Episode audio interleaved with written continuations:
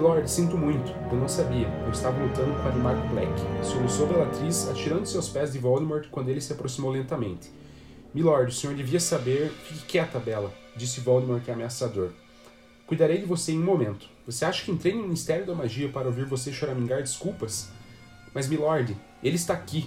Está lá embaixo. Voldemort não lhe deu atenção.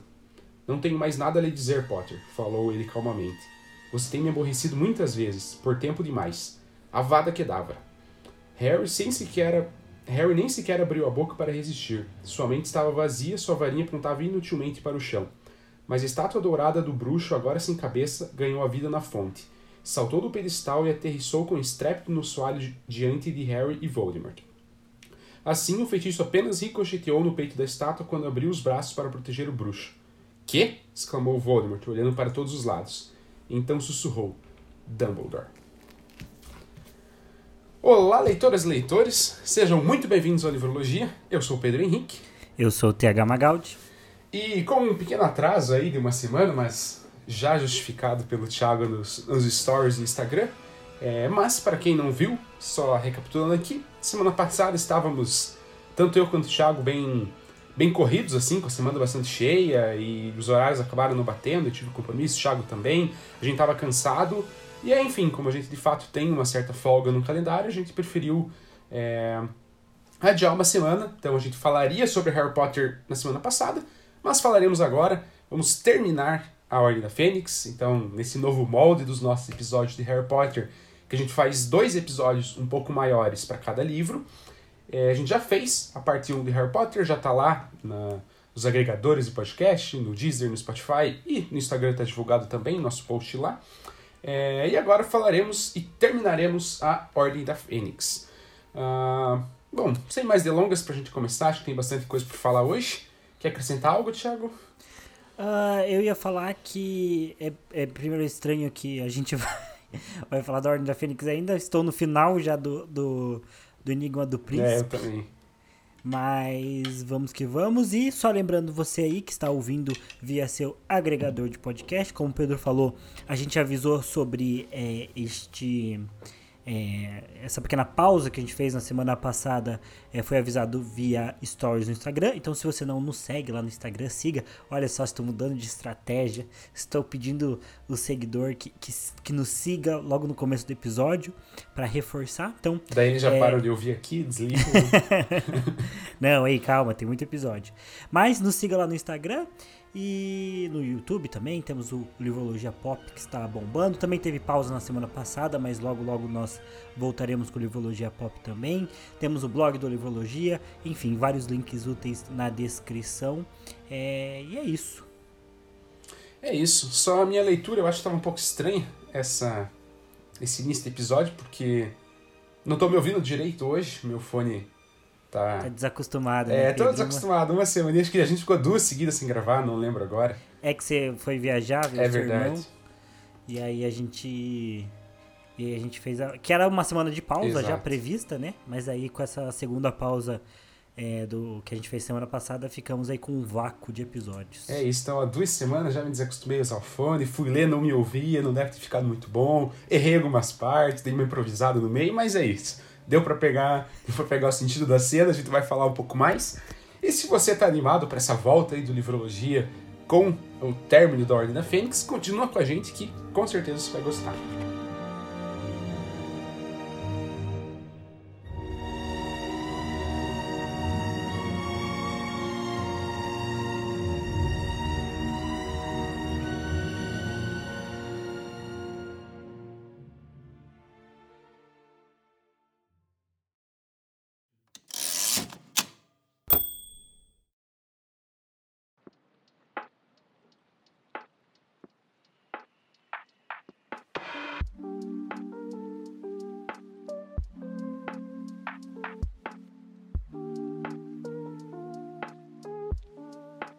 Deixa eu só conferir o um negócio, Pedro.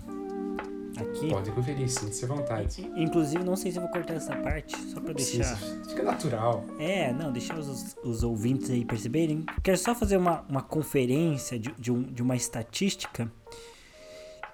Ah, Passes não. pra touchdown do Russell Wilson, deve ser isso. não. É, daqui três dias o Livrologia fará um ano. Hum, olha, olha, só, que só. Então, semana que vem o Livrologia já estará completando um ano. E talvez a gente já possa trazer, não sei como que tá a nossa pauta, mas talvez a gente possa trazer o famoso, é, a revisão do nosso é. mata-mata é. literário, agora otimizado, feito da forma correta, sem, sem critérios é, que nos limitem com decisões questionáveis é. e episódios muito, muito longos. Nossa, a gente, a gente melhorou, hein, Pedrão? Melhorou De lá bastante, pra cá a gente melhorou, melhorou porque acho que a gente, agora a gente não, não, não se perde mais em, em episódios, assim, em tempo, como a gente se Sim. perdia antes. Assim, a, a nossa ideia para aquele mata-mata, ela foi boa, porque a gente pensou, olha, vamos estabelecer critérios para que fique talvez justo ou, enfim, para que a gente de fato tenha pontos para comentar e seguir uma linha. O ponto é que os critérios eles eram tão exatos assim que limitava, perdia um pouco da magia da literatura, assim. Isso, então a gente exato. tinha que ter sido mais solto, mais leve, mas seremos agora. Faremos essa revisão. Faremos essa revisão, talvez possamos acrescentar mais livros ou trocar alguns outros, né? É, vamos, vamos pensar em como que a gente pode fazer isso da, da melhor forma, mas podemos fazer a revisão. Mas isso fica para a próxima semana. Agora vamos aí com, com a Ordem da, da Fênix, é, parte 2, que aí é a leitura do capítulo 21 até o final, que é o capítulo 37, eu acho, né? Acho que tem 37 capítulos. É, e a gente parou é, o último episódio é, com né, a criação da, da AD finalmente, né, o Harry ali movimentando os estudantes de Hogwarts para fazer essa, essa oposição, ainda que secreta, a Umbridge, né? Então é um, é um, é um momento bem legal aí, um momento de, de mudança, né, do, do, do que estava vindo na história até então, né, um ponto de virada aí bem importante para a narrativa.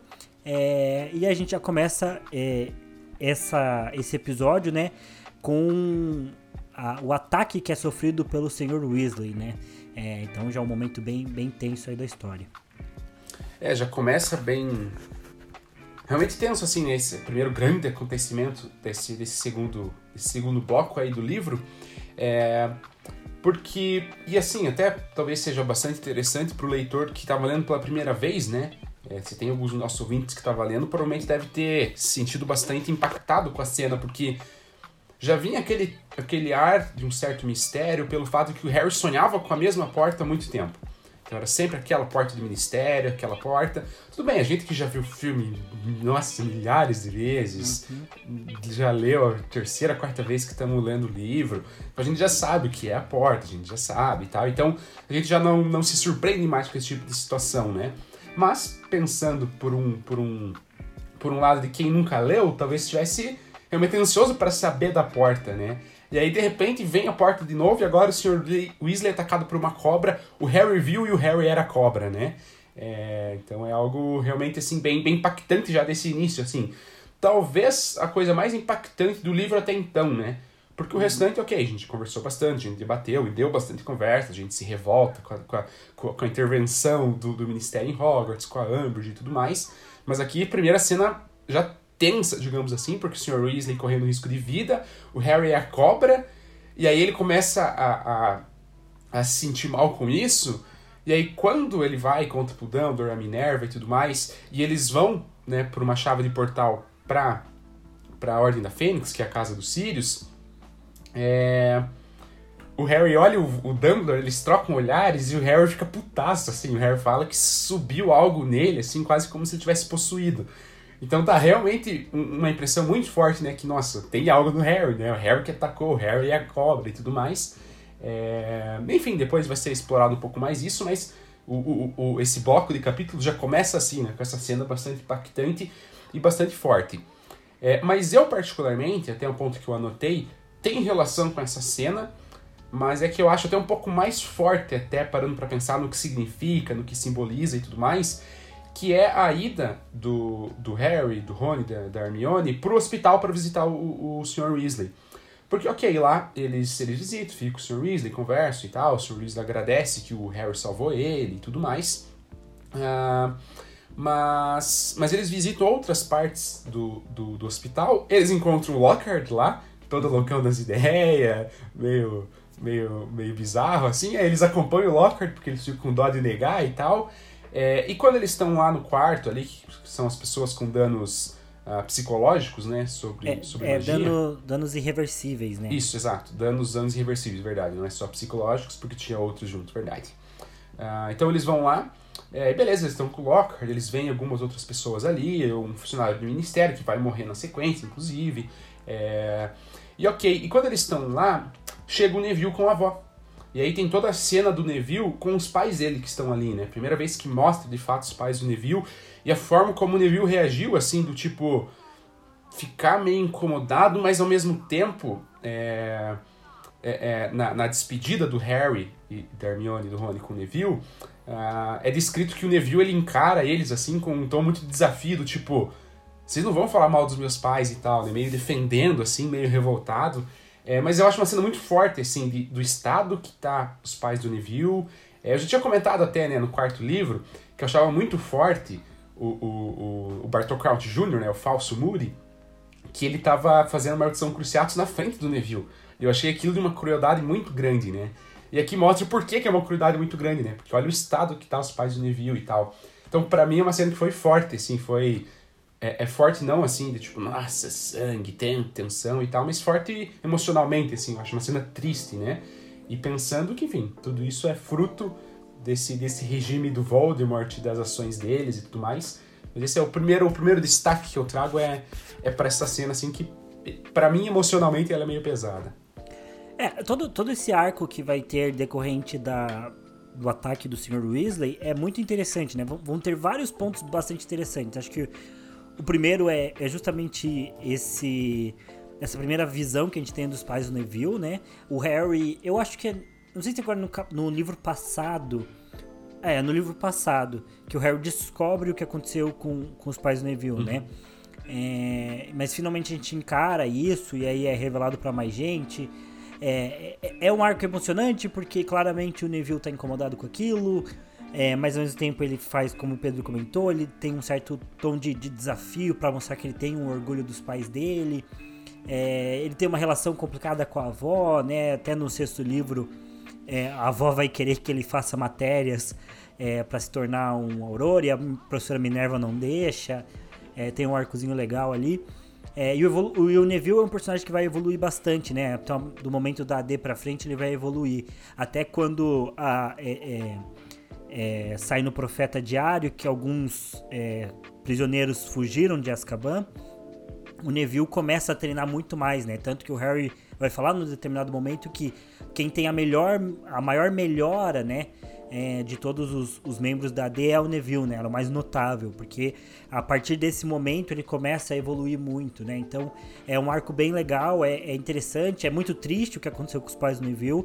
É, um, é uma dessas marcas de Harry Potter que dá uma aprofundada muito grande na história, né?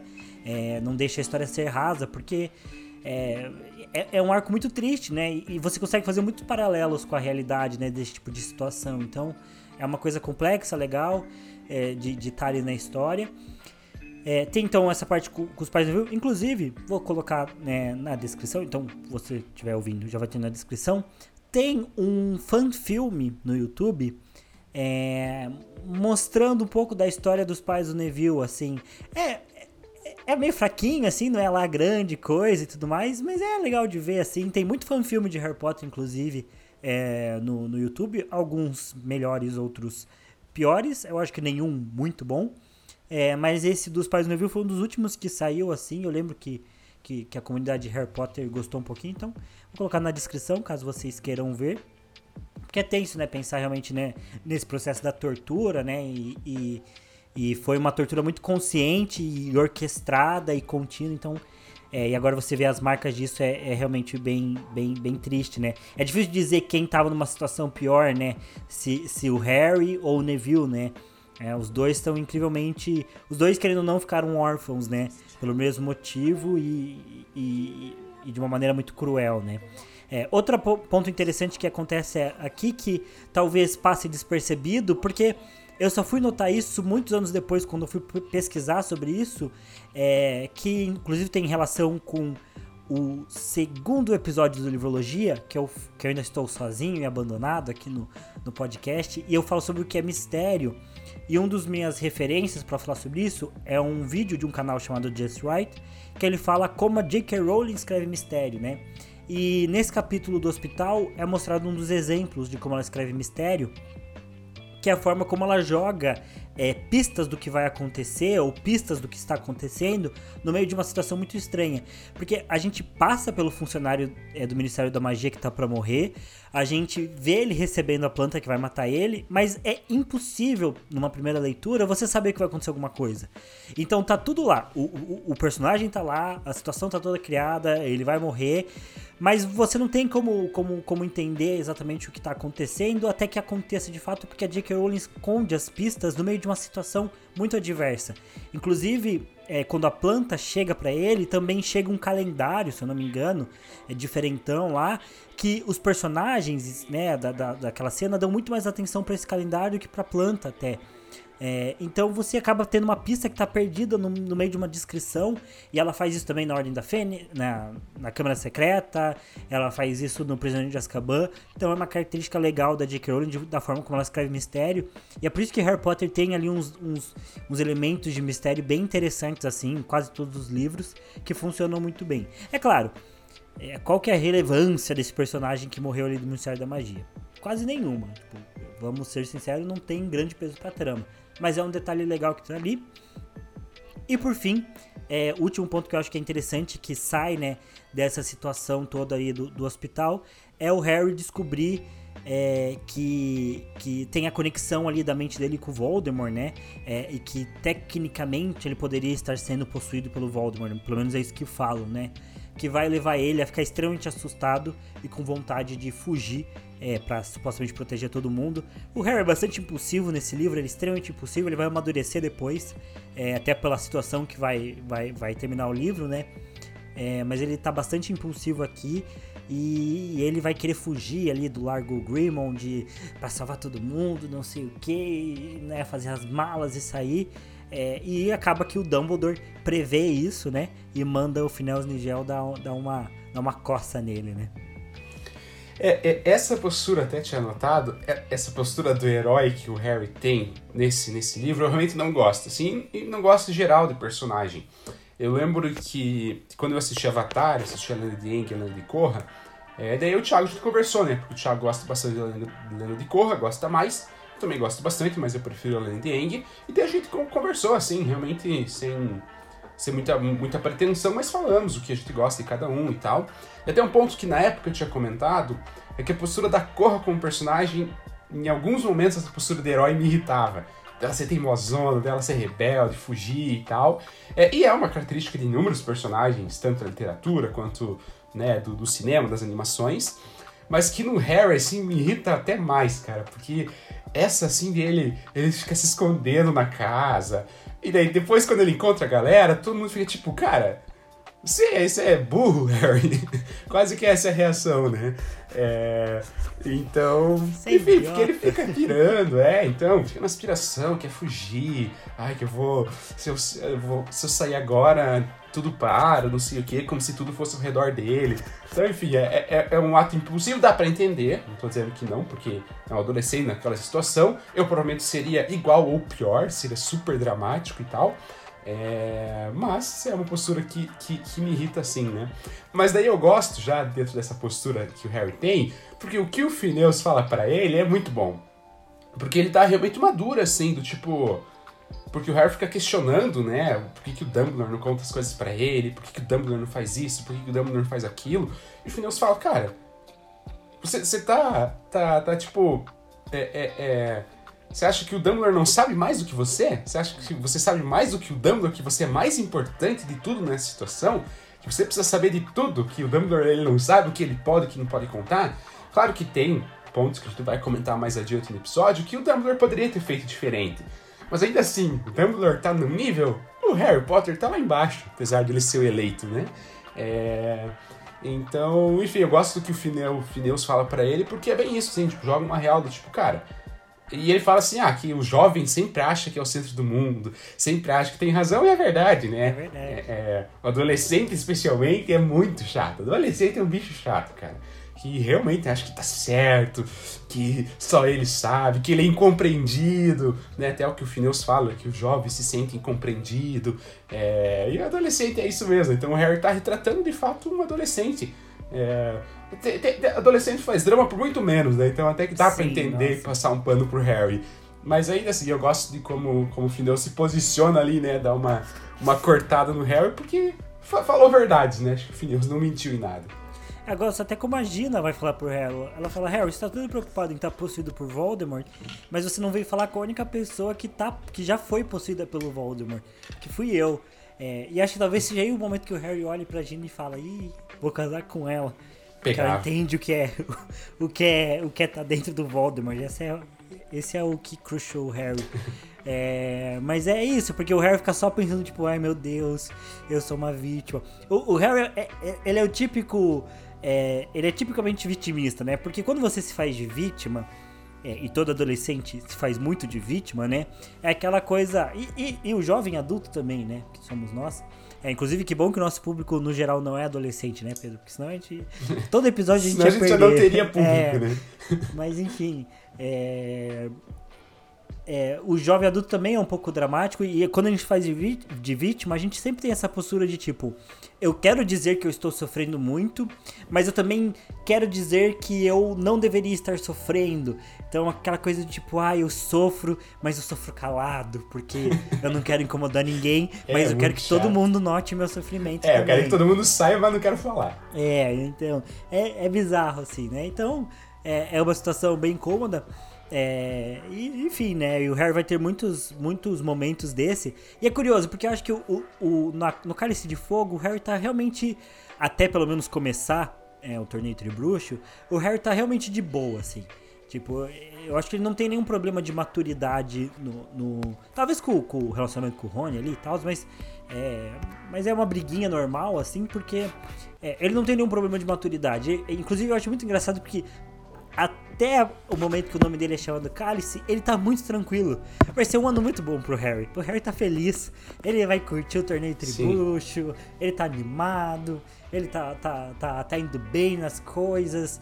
É, então tá tudo dando certo pro Harry. Ele te, viu a Copa Mundial de Quadribol, daí fodeu tudo. Aí, do momento que o Cedrico morre até agora, o Harry vira um aborrecente total. Ele fica nervoso, impulsivo, é, reclamão, ele fica irritadiço ao extremo é compreensível? É. Ele tem os seus motivos. Mas ele fica, né, tendo uma postura muito muito difícil, né, pro, pro, pro, pra quem tá em volta dele, tentando ajudar, lidar. E acho curioso, porque depois, no próximo livro, ele vai perder muito disso, né? Ele realmente aprende a lição nesse quinto livro ele vai evoluir, né? Sim. É, e acho que tem, é até curioso, porque a, o Pedro citou a Cor, e acho que a Cor também vai passar um pouco por isso, assim, né? Depois de ela passar por algumas situações difíceis, ela também vai evoluir. Então, é, é, é um processo dos personagens que evoluem, né? Isso é legal de ver, porque a gente também é assim na vida, né? É, a gente é adolescente com, com, com, a, com, a, com as nossas chatices e a gente tende a melhorar, eu, eu acho. Alguns não, mas a maioria eu acho que sim, né? Mas enfim, né? É bom ver o, o, o Finels dando uma, uma coça no Harry. E acho que o último ponto, né, que, que, que realmente vai, vai surgir dessa. É, dessa questão do, do ataque ao Sr. Weasley são as aulas de oclumência. É, que olha só, o Pedro anotou aqui que o Snape é foda como bruxo, porque ele faz oclumência. Pedro, você é um fã de Severus Snape, então? Você ama Severus Snape? Calma assim, calma aí, calma aí. Fiquei meio nervoso aqui com uma acusação dessa. Não, não, não, é bem assim.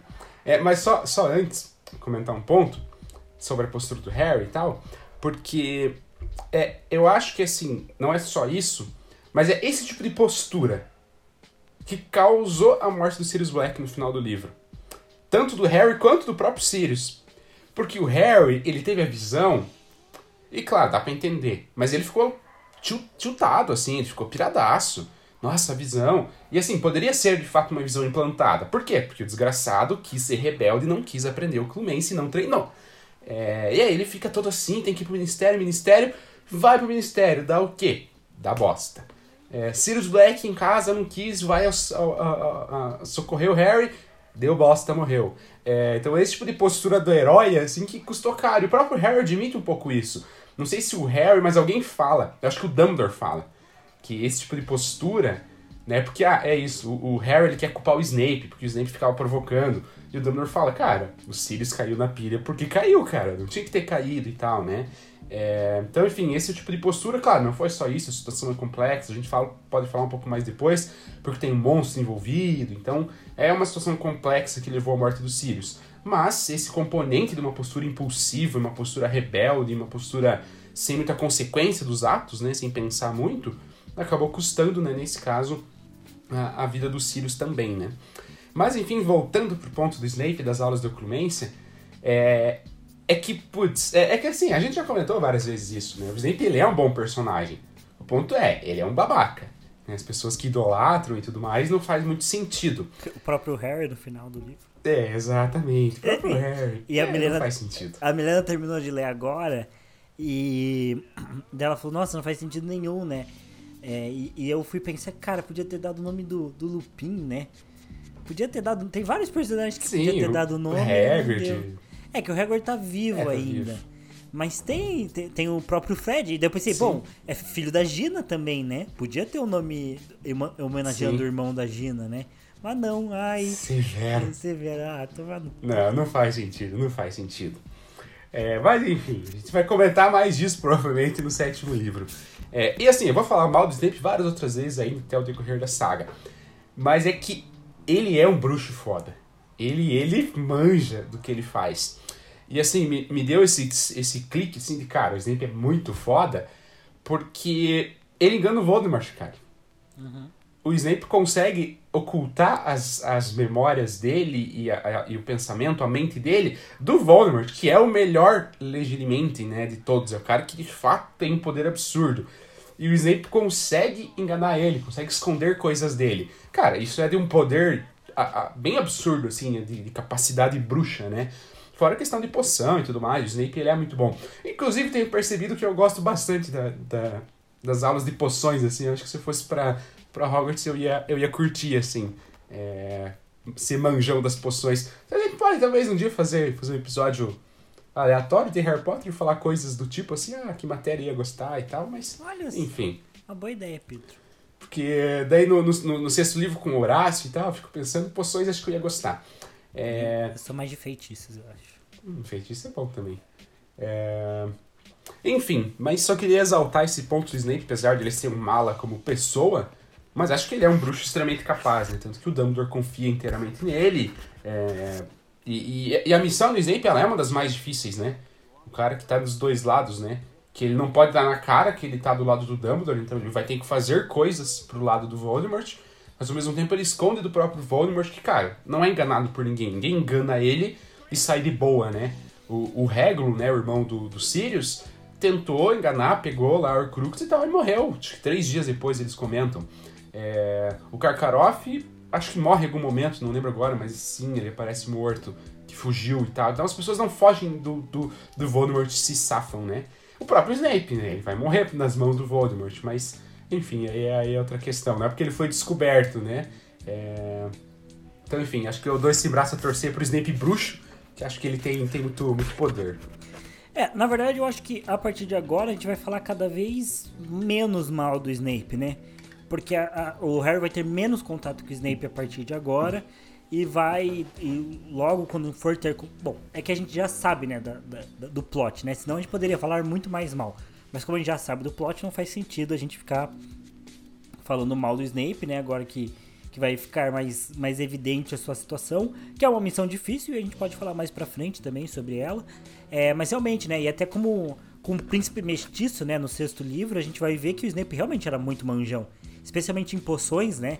É, ele tinha muita habilidade, criou feitiços, né? Então ele era um cara é, diferenciado, né? É, ah, lembro que das aulas de, de, de oclumência, a gente não anotou isso aqui, não tá na pauta, mas a gente descobre que o pai do Harry era um babaca. O Harry descobre Exato. que o pai dele era um babaca, né? E fica mal até. É, e assim, aqui tem todo, um, todo esse arco dos marotos, daí o Harry vai conversar com o Sirius, com o Lupin, e eles têm toda uma conversa tipo, ai que saudade desses tempos, mas era tudo uns babaca. Era um bando de babaca sendo babaca, é, não tem muita justificativa, o Snape era babaca também. A, a única que não era babaca na situação era a Lilia, E, e, e, no final das contas ela foi babaca porque deu moral pro babaca, é. que não se pode fazer. Exato. É, mas tudo bem que disso nasceu Harry e nossa querida história do, do, do Harry Potter.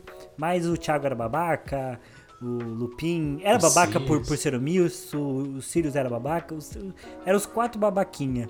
É, e ainda se dá um nome. É, é, você tem que ser muito babaca para se dar um nome. Ai, somos os marotos. os marotos, são almofadinhos, pontas. Ai, meu Deus. É era brega, é brega. Era um perfeito grupo de otários. É, Exato. Enfim, eu dou razão pro Snape. É, ter ódio deles, mas enfim. É, e o Snape sendo babaca com a Lilia, que custou a amizade deles pra todo sempre. É, e a gente sabe que ele não se arrependeu, porque ele continua destratando a Hermione é, mesmo ela provavelmente sendo muito parecida com a Lilian em vários sentidos. É, mas é isso. Muitos babacas sendo revelados. O Harry tá babaquinha nessa história também, enfim. É, muita coisa acontecendo. que mais, Pedro? Qual que é o próximo ponto? Pra gente não se, não se cortar e não, não pular nada. Bom, é, o, o livro vai decorrendo, né? Acho que tem a, a, a D ela vai avançando, a, a Urbid vai piorando e tal. Acho que não vale tanto a gente ficar detalhando esses pontos aqui, porque a gente já falou bastante disso no primeiro, primeiro episódio, né? Basicamente o que a gente falou no primeiro episódio do, do da Ordem da Fênix foi das questões do como o Ministério estava intervindo em Hogwarts, né? Então a gente abordou isso de, várias, de vários ângulos, de várias formas e tudo mais. É, e, e, continua a mesma coisa, né? O Ministério intervindo cada vez mais, e Umbridge, e, e não sei o quê. É, eu acho que só tem um ponto que vale a pena a gente comentar, que é o fato é, de, de a Umbridge saber que a D está acontecendo, ela vai tentando acabar com a D, até o momento que ela consegue, né? É, amiga da... Primeiro vamos lembrar um, um, minuto de silêncio pelo encontro do Harry com a Xoxeng. Nossa, cara, que vergonha, hein? Meu é, Deus. Se tem uma característica que o Harry não tem, é, é galanteador. Ele não é. Não tem tato nenhum. Nossa senhora. Mas também a menina, toda, toda cocô também. A Xoxang, ah, eu... não faz sentido nenhum. Eu prefiro muito mais a Gina. O Harry se apaixona pela Gina do nada. Sim. Sim. Mas tem muito mais motivo. A Gina é bem mais legal que a Xoxang chata pra um cacete. Nossa, e ainda, muito chato. E ainda por cima é amiga dela que vai delatar. E ela ainda vai ficar brava com a Hermione por ter. É, não, e vai sentir ciúmes da Hermione. Ah, é um, é um rolê. Ah, e nisso tudo também tem o, o a entrevista pra Rita Skeeter que o Harry Sim. dá, que é justamente nesse, nesse dia, né, que, que ele faz o encontro com a Cho Chang. E ele tem a entrevista pro Post Queen, né, que é escrita pela Rita Skeeter, é, que vai contar o lado do Harry e vai dar muito certo.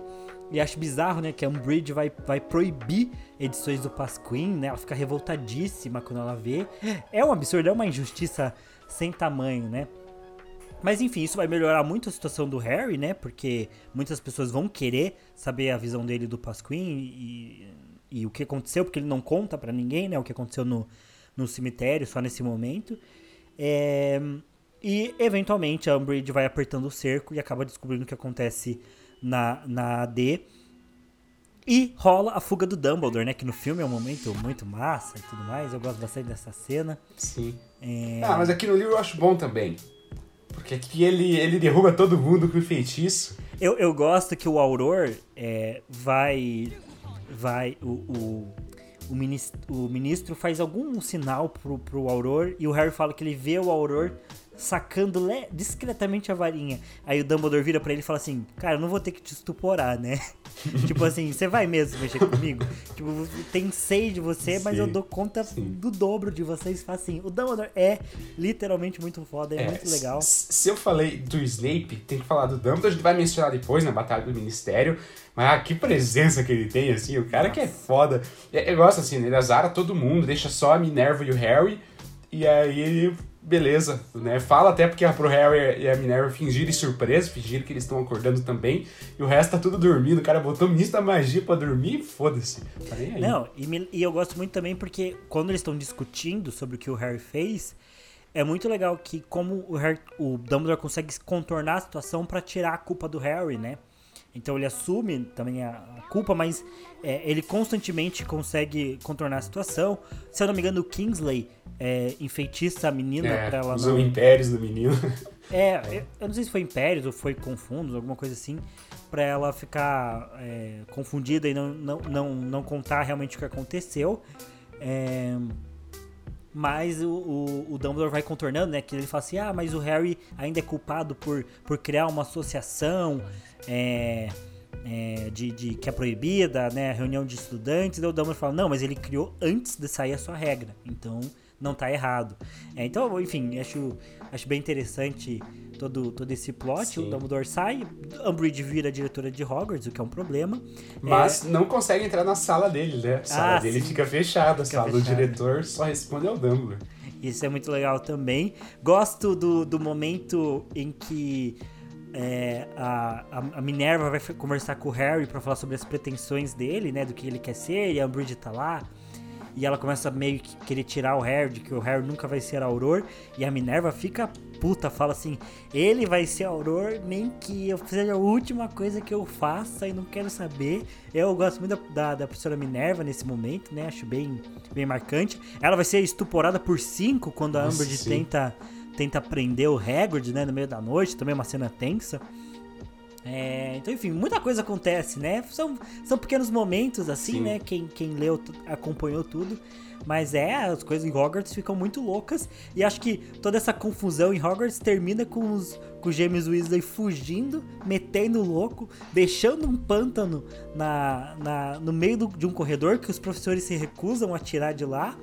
E ainda por cima fazendo pirraça, fazer um inferno na escola, é, dizendo que é pra ele continuar o legado muito massa, muito legal todo, todo esse plot também do, do, do, Fred e do George.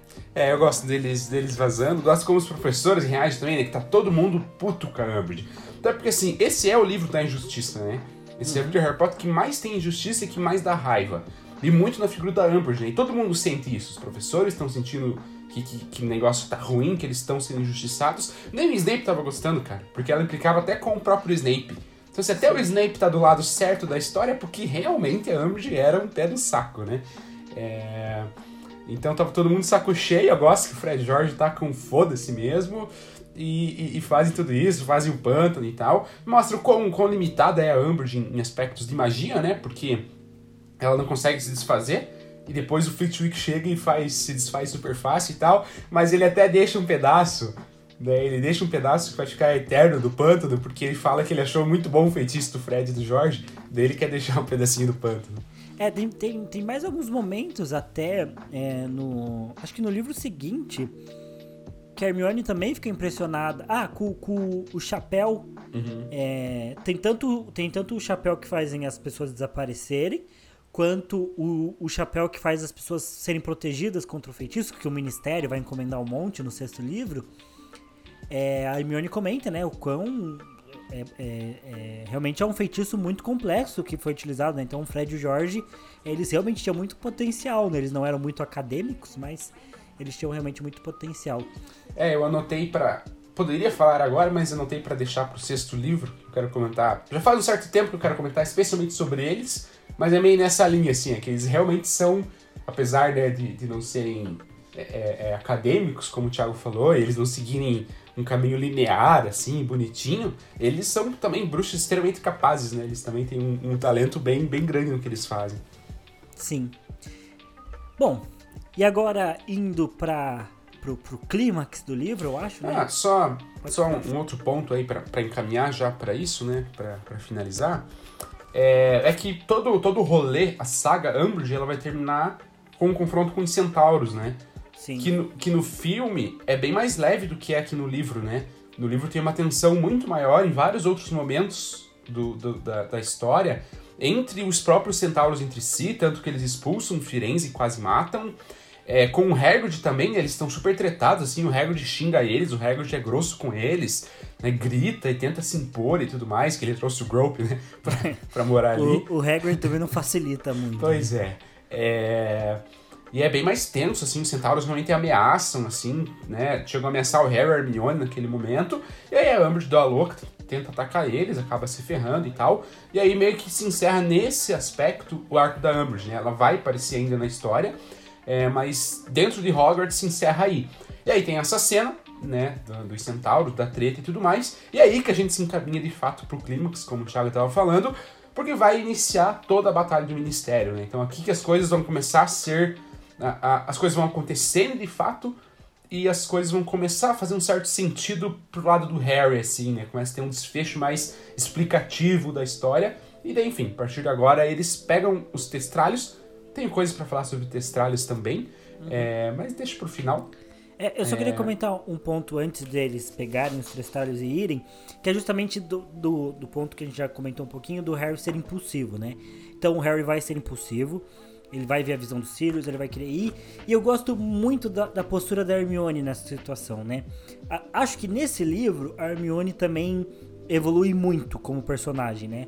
É, a gente ainda vai ver a, algumas infantilidades dela, por assim dizer, é, quando o Harry for, for começar a ir bem em poções, ela não gostar. É, o Rony ainda vai ter, né, alguns plots meio, meio zoados dele, tipo, ele, a briga dele com a Hermione, especialmente isso, né, é, e com a Lila Brown e tudo mais. É, mas a Hermione, nesse livro em específico, né? Do mesmo jeito que o Rony também vai ficar muito leal ao Harry, vai ficar ali do lado dele. É, o Rony ainda também. Ah, o Rony também tem o plot do quadribol, né? Que o Rony é, é, é fica muito. É, é, totalmente inseguro, né? Ele joga bem, sabe jogar, mas basta alguma coisa errada que ele vai decaindo, vai derretendo completamente, né? E, mas a Hermione aqui ela tem a pira dos elfos domésticos, né? Do Fale, que ela vai tentar manter, né? Que a gente já comentou no, no último capítulo, é, no último episódio, quer dizer, do podcast. E aqui ela vai ter essa postura de motivar o Harry e, e, e de trazer um pouco de razão, né? Em toda essa, essa situação do, dos Sirius, né? Então ela tenta argumentar e ela estava certíssima né, justamente no fato do Voldemort implantar uma memória no Harry, do Harry ter esse aspecto de herói, de querer salvar as pessoas a todo custo, é, do Harry ser cabeça dura e, e, e, e, querer de qualquer forma fazer, não querer ouvir a voz da razão, não querer parar para pensar. A Hermione ainda tenta, a Hermione ainda consegue fazer o Harry pelo menos tentar confirmar, né, a situação. É, então é uma atitude bem interessante que ela tem. E um ponto que eu gosto muito da Hermione nesse livro é que, e ela tem no sexto também, não sei se depois ela para, eu tenho a impressão que sim, mas que ela fala o nome do Voldemort, né? É, eu, eu gosto bastante dessa característica.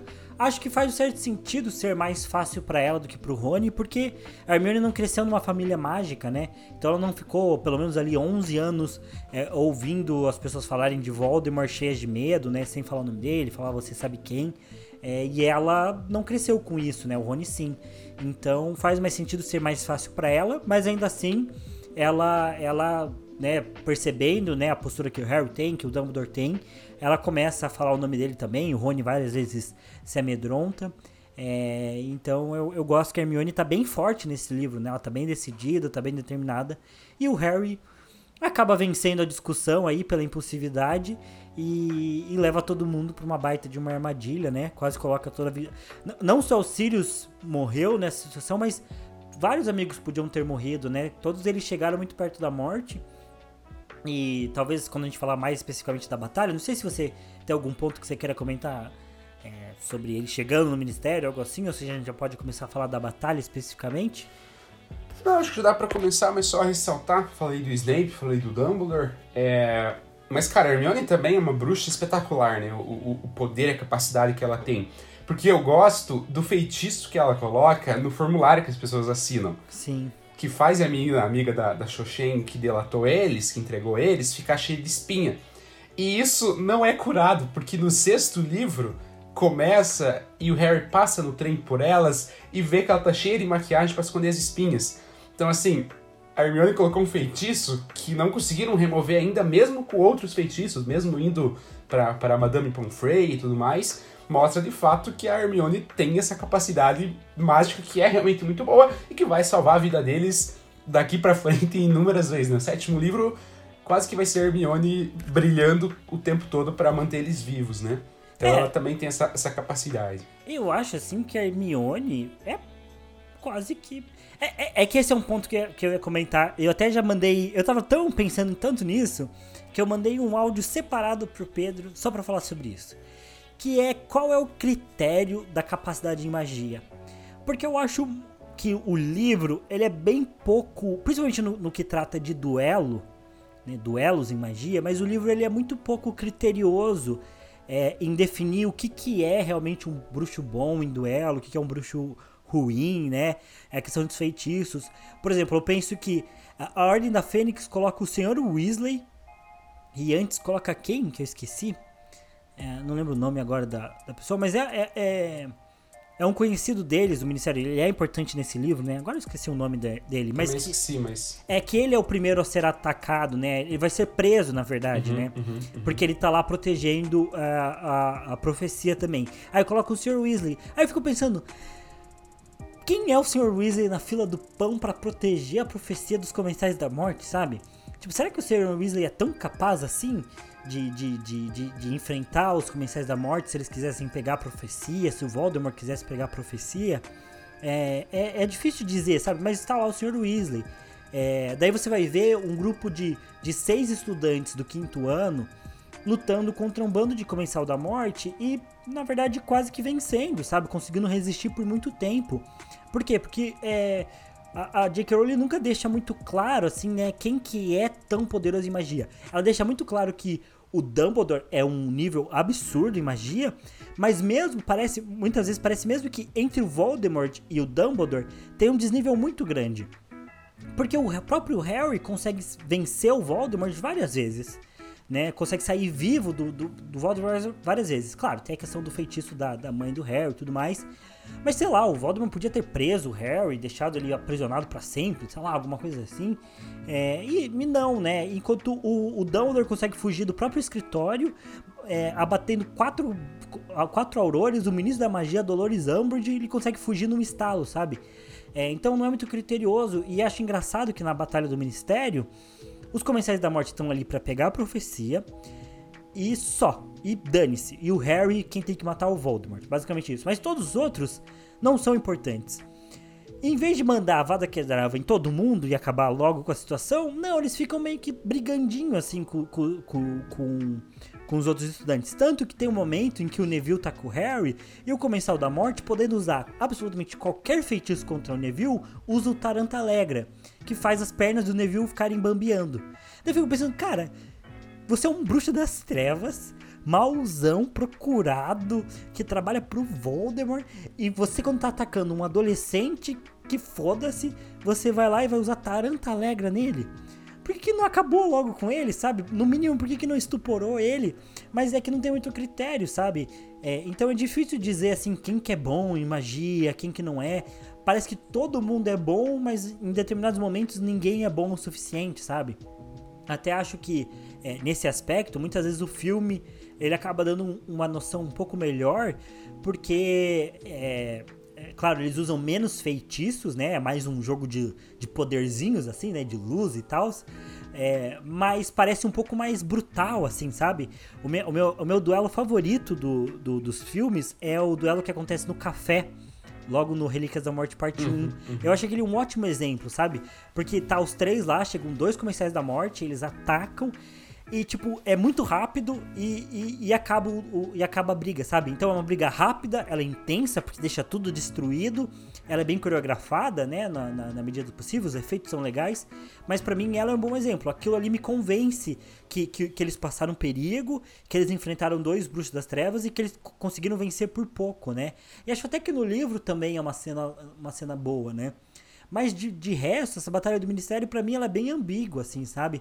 Porque parece que os comensais da morte estão. É, não estão usando os feitiços certos. Aí eu não sei se eles não estão usando porque eles não sabem, e daí é meio absurdo. Então por que, que eles são comensais da morte? Ou eles não são tão perigosos assim? Ou é porque a J.K. Rowling simplesmente não quis, sabe? Então não dá muito bem para entender, né, o que, o, o, o que, que acontece. É, enfim, então esse é um ponto é para mim que, que eu fico pensando aí, ah, beleza, a Hermione aparentemente ela é uma bruxa muito foda, porque ela tá sempre muito à frente de todo mundo para fazer feitiço, sabe? Mas ao mesmo tempo em outras situações ela é meio limitada. É, é, ou quem que tá de pé de igualdade da Hermione, sabe? Os professores de Hogwarts, Sim. eles são muito bons em magia também, eles são muito bons em duelo.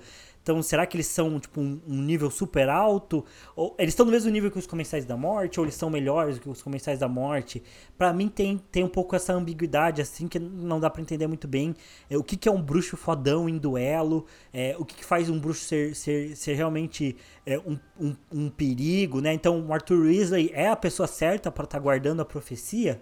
será que ele, ele tem grandes talentos mágicos? É mais ou menos do que os Comensais da Morte? Tudo para mim isso é bem, bem ambíguo, né? A Ordem da Fênix é composta de um monte de gente normal. Aí beleza, eu gosto do conceito de ser gente normal que se dispôs a fazer qualquer coisa que fosse possível para para lutar contra o Voldemort, seja passar informações, fazer pequenas missões, ajudar aqui e ali, mas a Ordem da Fênix no livro e no filme ela parece muito um grupo realmente paramilitar, assim, né? Um grupo que vai lutar é, eventualmente contra o Voldemort. Mas eu não sei também o quão capazes eles são de fazer isso, né? Então, enfim, é. é e, ah, e ao mesmo tempo, os Comensais da Morte vencem os, os membros da Ordem da Fênix, se eu não estiver enganado, né? É, porque quando o Dumbledore chega, os Comensais da Morte meio que venceram, porque o Moody tá desacordado, a, a Tonks tá desacordada e Olha, são dois aurores.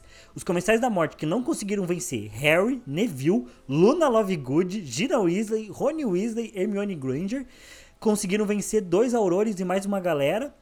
Então, tipo, percebe como, como já tá desnivelado a partir daí. E daí chega o Dumbledore e vence todo mundo. Pronto. Simples assim. Então, tipo. Resolve. É, não dá muito bem para entender qual que é o padrão. Sim. sim. É, eu, eu já tinha pensado. É, é, Thiago já tinha mandado áudio e tal, mas é, eu nunca tinha formulado um pensamento sobre isso, mas é uma coisa que eu já tinha percebido ao longo da minha trajetória com Harry Potter. E principalmente pensando em Hermione, porque Hermione ela é boa em tudo. Mas ela realmente não é colocada como uma bruxa boa em combate. Uhum. Ela não é assim, nossa, boa em duelo, mas por que não, sabe? Se ela tem tanta capacidade nas outras coisas. Tipo, ela poderia ser boa em duelo. O que é ser boa em duelo, como o Thiago trouxe, né? E dessa batalha ela mostra isso. Particularmente, eu achei ela melhor do que eu achava antes. É, eu também. Isso, é, isso eu comento que eu também. Na, na, minha, na minha mente, eu tinha que a batalha era muito ruim no livro. Uhum. Porque o confronto no filme é bom. As, Dumbledore versus Voldemort no filme é maravilhoso. É muito bom. Ah, e daí eu tinha a imagem que, nossa, no livro era muito fraco. E de fato, tem várias ambiguidades, mas eu até achei melhor do que eu tinha na, na memória, né? É, mas realmente é isso, né? Porque, tipo, e, e assim, é, é dito claramente o Lúcio Malfoy fala para todo mundo, ó, o Harry é vivo. O resto, foda-se, vocês podem matar. Né? É, é dito isso que os comensais eles podem fazer o que quiser com os outros que não importa. O que importa é que o Harry tem que ficar vivo. Né? Ele dá essa, essa instrução, a Bellatrix dá uma chiada e tal, mas meio que fica por isso. É... E assim, por que, que eles não de fato não são mais agressivos, né? Por que, que eles têm nível para bater de frente com o Auror? Então vai dizer, ah, eles estavam lutando sério com o Auror? Mas por que não estavam lutando sério antes? Tipo, não, não é isso, sabe? Não é que eles não estavam levando a sério o Harry e tudo mais. É, é porque essa questão da magia, né? Usar lá o, o, o Tarantalegra é, é, Eu também achei bizarro. Porque, porque quebra. Tipo, tá uma cena super tensa. E é um feitiço meio. Meu meio. Bosta, é. é. e assim, ele é até meio cômico, né? É pra ser engraçado, para usar na escola e tal. Ah, as pernas ficam bambeando. Parece. É, assim, vários feitiços usados aqui parece confronto da Câmara Secreta de Malfoy e Harry. Não, eu Sabe, diria vários até que, anos antes. Eu diria até que o confronto do Malfoy e o Harry é melhor, porque eles usam feitiços de. Quer dizer, o, o Malfoy acho que usa um feitiço bom no Harry, que pelo menos é, causa uma certa dor. E acho que o Harry usa o Rictus Sempra no Malfoy, é. que faz rir. Daí é idiota mesmo, né? Mas, tipo, é, podia ter usado uns feitiços muito melhores mesmo. Sim. É... E daí é meio isso, né? Tipo, é, é, são colocados em vários momentos como bruxos bons, tanto Hermione, quanto os comensais, quanto os próprios aurores. Mas é especialmente nessa grande batalha, as coisas não, não parecem muito assim. Eu não lembro da batalha exatamente no livro do sétimo, como é. Mas parece que talvez já tenha já, já, já esteja com outro tom, assim. Parece que fica um pouco mais sério, não sei. É, mas. É. Até porque, porque lá eu acho que não vai descrever exatamente os feitiços é, de cada um. É mais o contexto, assim. Mas aqui que de fato narra né, os feitiços, de fato fica é, é, é, essa falta de critério mesmo, e que assim, por um lado, eu acho legal, é, porque até a gente já conversou sobre isso, né? Talvez até em, em podcast mesmo, eu e o Thiago, é, que magia parece muito programação. Uhum. né? Que você tem vários caminhos para fazer uma coisa. E isso é muito legal na programação. Você pega dois caras que programam, provavelmente em algum momento para fazer uma mesma coisa, eles vão usar ou códigos diferentes ou formas diferentes, porque são muitas possibilidades que você pode ir encaixando conforme aquilo que você sabe para chegar num resultado. Às vezes mais rápido, às vezes menos rápido, mas você chega. E magia é muito assim, eu gosto dessa ideia de magia ser ampla. De você ter vários caminhos para fazer uma coisa, de você poder usar vários feitiços, várias formas e tal. Mas ao mesmo tempo vai ter esse contraponto de que chega numa certa. Uh, uh, como o Thiago trouxe, né? Acho que trouxe muito bem, uma, uma falta de critério no uso, especialmente quando está descrevendo combate, né? Tipo, por que, que usar tais feitiços? O único feitiço realmente mais pesado que eles usaram foi aquele que corta, né? Que dá um X no peito, assim, pra, a, a dar a entender que é um feitiço meio sério, assim, né? Que fica desacordado, que machuca e tal. Mas, putz, em alguns outros momentos não tanto. Então é, é, é, é estranho, assim, poderia, poderia ser um pouco melhor, esse é o ponto. É, e acho que é, é, é contradizente até em relação. Tem três pontos para falar. É, primeiro que é contradizente até em relação. Contradizente? Não sei se essa palavra existe. Eu acho que não, mas vou usá-la aqui. Contradizente em relação ao próprio livro, né? Porque no sétimo livro, eu acho que vai ficar. Um, os feitiços vão ser um pouco mais objetivos, vamos, vamos dizer essa palavra. E até o próprio Harry vai levar um, um xingão porque ele não usa um, um estupefaça no Lau Lau Shumpank, quando ele está sendo perseguido lá no capítulo dos Sete Potters. É, falam que ele tem que usar, ele fica com dó de usar no Lalau, ele usa Expelliarmus e aí ele é descoberto pelo Voldemort. Então, é, dentro da própria história tem um pouco essa questão do tipo, não, você tem que usar um feitiço bom para se defender. Existem feitiços adequados para isso. Então é, é, é, curioso, é curioso os comensais da morte não usarem isso, sabe? É, depois você vai ver o, no sexto livro, o Malfoy e o Harry vão lutar, vai ter o Sectum Sempre, um feitiço poderoso ali. É, eles falam muito sobre as azarações e, e aí acho que isso também é um ponto, né? A autora também não define muito bem o que, que é uma azaração, sabe? Tipo, o que, é uma azaração, o que, que é um feitiço mesmo, qual que é a diferença. É porque em Hogwarts parece que se usa muito as azarações, né? Que são feitiços um pouco mais bobinhos, assim, que podem ter um certo dano, mas que parece algo um pouco mais leve, mais reversível, tipo o Taranta Alegra, a maldição de bicho-papão que nunca é descrita, né, muito bem. É, quer dizer, ela é descrita, mas você nunca vê ela sendo feita de verdade, né, que a Gina faz muito.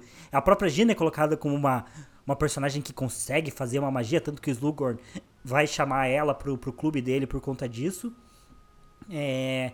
Mas então, é, é, é, falta critério aqui nessa batalha do Ministério. Talvez a J.K. Rowling não tivesse decidido 100% ainda, né? Mas enfim. É, o outro ponto que eu ia comentar, já esqueci tudo. É que eu ia falar que a maldição do, do, do Olohov, é, que é quem usa esse feitiço da Hermione, né? Que quase mata a Hermione. E aí o Harry comenta que possivelmente se o feitiço tivesse sido verbal, é, teria matado, né? Porque realmente a Hermione ficou muito mal, mas é que o cara usou o feitiço não verbal. No RPG que eu jogava, e um dia no futuro, quando a gente fazer esse episódio mais livre de Harry Potter, posso contar mais sobre RPG. Recentemente o Pedro deve, teve que ouvir pela terceira ou vigésima vez a história do RPG. Mas é, é curioso que tinha o feitiço do Dolohov lá no, no, no RPG, era uma maldição, uma maldição não verbal. E a minha minha ex-esposa no RPG se matou com um Dolohov, olha só. é, trauma. Pesado, hein? Numa história intensa de, de, de, de, triângulo amoroso que, que aconteceu via RPG mesmo. Foi uma puta narrativa aí é, que aconteceu aí nos fóruns da internet. Inclusive, eu não sei se eu comentei, acho que eu comentei, mas que o feiti teve uma época que no RPG abriram um concurso para criar feitiço e eu criei meu feitiço, que era o Escorpório. Olha só. Que era um Sectum sempre concentrado, assim. Porque o Sectum sempre ele é como se fosse uma espada cortando a uhum. pessoa, né? Sectum é cortar, sempre é sempre. E eu fiz o Scorpônio, que é como se fosse um tiro. Então é um tiro. É, e, e aí eu tava vendo, esses dias eu pesquisei Scorpóreo no Google e era muito comum, né, de, de quando alguém ia criar um RPG novo, a pessoa não fazia tudo do zero, né? Ela ia em outros RPGs e copiava algumas coisas, inclusive a lista de feitiços. Então tem vários RPGs que foram criados depois que tem o meu feitiço lá. Olha junto. só, Tiagão. E eles é deram príncipe nome... mestiço. Sim, na época eles deram o nome de Maldição de Flagelos. Olha, Olha só, só. Era, era, era um negócio chique. Thiago, sim, era um grande bruxo de combate. Eu, eu era um grande bruxo, eu ganhei o título de, de melhor bruxo na RPG. É. Thiago inventou o 38 em forma de varinha. Justi- É brasileiro, né? É a brasilidade, né? O que, que você acha que o brasileiro ia fazer? Ia ser- Cara, brasileiro bruxo ia ser uma bosta. Os caras iam ser muito malandro, meu Deus do Ah, céu. ia ser tenso. Ia ser tipo um mundongo, só que upado, assim. Nossa, É. sim.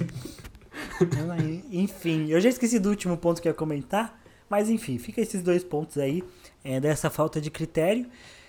Mas enfim, né, não é algo que atrapalha. Eu gosto também da Batalha do Ministério, porque, é, como o Pedro falou, essa questão da programação, é, e até no sexto livro também, o Ministro da Magia vai encontrar o Ministro Trouxa, e o Ministro Trouxa, quando ouve a situação do Voldemort, fala, mas por que vocês não resolvem isso? Vocês têm magia. E o Food vai falar, é, mas é que o outro lado também tem magia. Sim. Então é legal ver isso que. é, beleza, os caras conseguem fazer magia, mas o outro lado também consegue. Então tem que ser uma coisa complexa, né? Então eu, eu gosto desses momentos em que nem tudo é tão óbvio, né? Nem tudo é tão fácil assim, né? Não é um, um, um A mais B, é C e pronto, sempre vai ser assim. Não, a magia é uma parada fluida, ela é complexa. A situação da varinha do Harry é complexa. A situação do, do porquê que o Harry sobreviveu é complexo, não tem respostas prontas, eu gosto disso. É, então eu gosto de ter duelos assim. A- a- eles no ministério ali, né? é, no, no departamento de mistérios, na verdade, é, ter toda essa situação né, do, do- do- daquele polvo, né? Que cérebro de polvo que vai atacar o Rony. né, então a questão dos viratempos, de que do comercial que vai ficar com, com o rosto de bebê. é, essas coisas são detalhes que, ah, beleza, não é uma luta. é, se você for adaptar pra filme, realmente ia ficar estranho. Então, não é um negócio assim tão, tão, tão visualmente assim impactante quanto aqueles raios de luzes que tem no filme e tudo mais. Mas era interessante, é, é uma complexidade legal. Ah, lembrei a terceira coisa que eu ia falar. Que eu ia falar que não só Harry Potter sofre, mas esse final de semana eu, eu não tinha. Tava, tava querendo ter alguma coisa pra fazer enquanto trabalhava.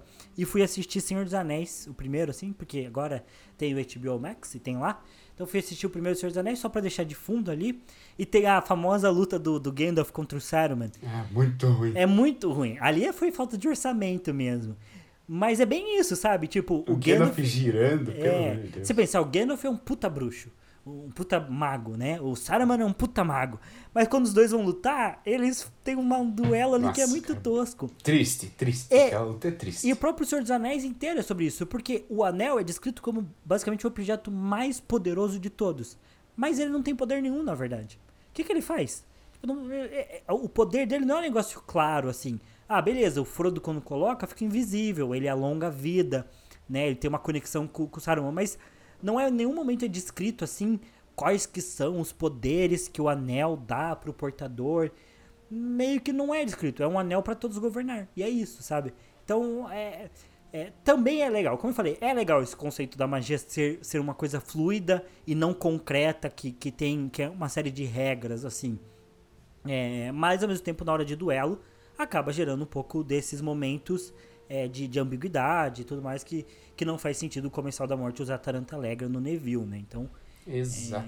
o mesmo- os mesmos Comensais da Morte que torturam os pais do Neville até loucura, Sim. não, né, que tem vários casos de, de- de desmembramento, matou, só acharam um pecadinho dos, dos- do, do- do- da família lá inteira, não sei o que, na primeira Guerra Bruxa, mas daí depois, ah, tô lutando aqui contra os adolescentes, fiquei com dó.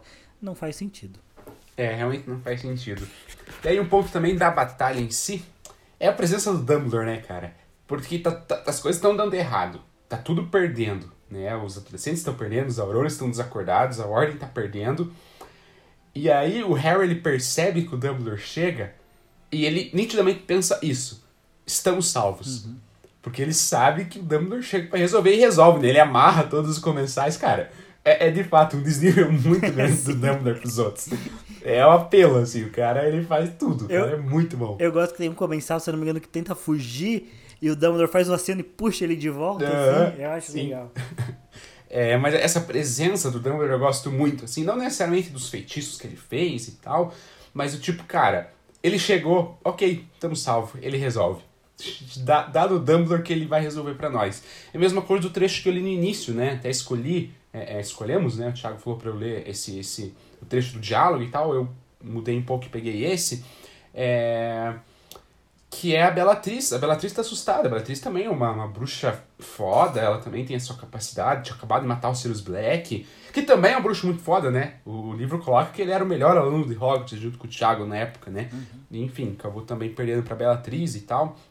É...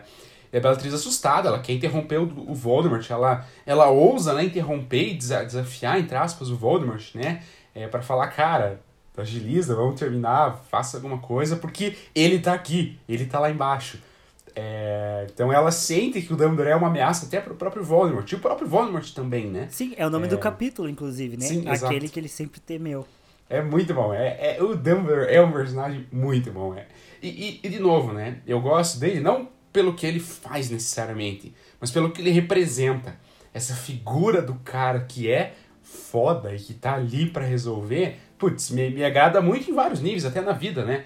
Eu gosto, já comentei com o Thiago no esporte, né? Eu gosto do atleta que é o cara que decide, né? É, no futebol americano é muito claro isso, tem posição do quarterback, que é muito mais importante que as outras, basicamente. E tem essa figura do cara que decide e tal, que ele tá ali para pensar o jogo, para fazer as coisas rodarem. É, então eu gosto, assim, de, desse tipo de postura, dos caras que, na... que tem essa presença e, enfim, na, e na resolvem, política também, né? o cara que vai vir salvar o Brasil, não sei o quê. Gosta também, é. né? Gosto. Ano que vem tá aí Lulão de volta pra salvar nós. É, é um, é um senhor velho de, de barba branca, né? É o nosso Dumbledore. É, ou é o Papai Noel ou é o Lula. Lula é o nosso Dumbledore. É. Mas enfim, eu gosto disso. Eu gosto do confronto do Dumbledore com o Voldemort, a luta em si que o Dumbledore conjura as coisas e tal. É, é meio tosco que chega fogo, se engole o Vada Kedavra e tal, mas. Ah, ok, é menos, menos pior do que, do que eu imaginava, assim. Então até a luta deles é, é, é tranquilo. Eu gosto. Eu go... Eu gosto e não gosto, assim. A do filme, eu gosto de como ela começa, mas tem um momento ali que eu também acho que ela fica um pouquinho tosca, assim, sabe? É... Quando o Voldemort começa a montar uma uns raios preto assim no Dumbledore e tal, eu, eu já acho tosco assim.